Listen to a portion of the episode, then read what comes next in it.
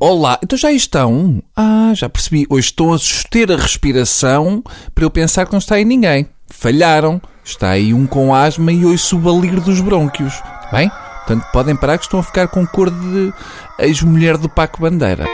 Antes de ir ao tema principal desta sexta, eu gostava de vos revelar, porque eu não tenho segredos para vocês, que na segunda-feira vi o prós e contras sobre a taxa para os direitos de autor e cheguei à conclusão que o secretário de Estado, Barreto Xavier, é a vingança de Passos Coelho pela forma como a cultura tratou as doce. O Barreto Xavier é o pênis do Reinaldo da cultura, mas em pequeno. A certa altura, o Barreto tentou fazer umas aspas com os dedos e não conseguiu. Foi arriscado porque nunca um lémur tinha tentado aquilo.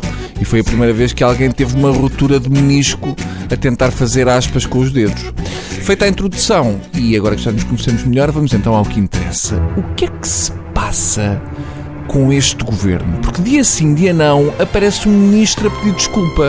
A pergunta que eu faço é: porquê só agora? Hum? A ministra da Justiça apareceu a pedir parcialmente desculpa por umas uh, coisinhas que não funcionaram bem nos sítios, depois de semanas de queixas. Eu não sei se vos acontece o mesmo, mas eu quando vejo a Paula Teixeira da Cruz, estou sempre à espera que ela diga e agora silêncio que vou cantar o fado. Ela tem ar de voz de dona de casa de fados. Faz lembrar a Tonicha, em porcelana.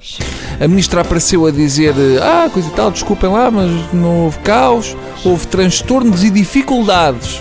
Ontem foi o Crato que veio pedir desculpa porque depois de quatro dias a acusar os professores de estupidez, veio reconhecer que a fórmula matemática usada estava toda marada. Consta que a fórmula de Crato colocava todos os professores de barbas em beja. Ele deve ter usado a fórmula de cálculo do impacto da austeridade. Crato veio pedir desculpa, mas diz ele que não houve erro grave, o que houve foi uma incongruência na harmonização da fórmula. Portanto, o que eu proponho é que os alunos nos exames, se chumbarem, uh, podem sempre dizer que a resposta não estava errada, que houve apenas uma incongruência na harmonização da resposta. Vale pelo menos metade. Já o indivíduo que assalta o banco aos tiros e mata dois polícias pode sempre alegar que não houve caos, houve apenas transtornos e dificuldades.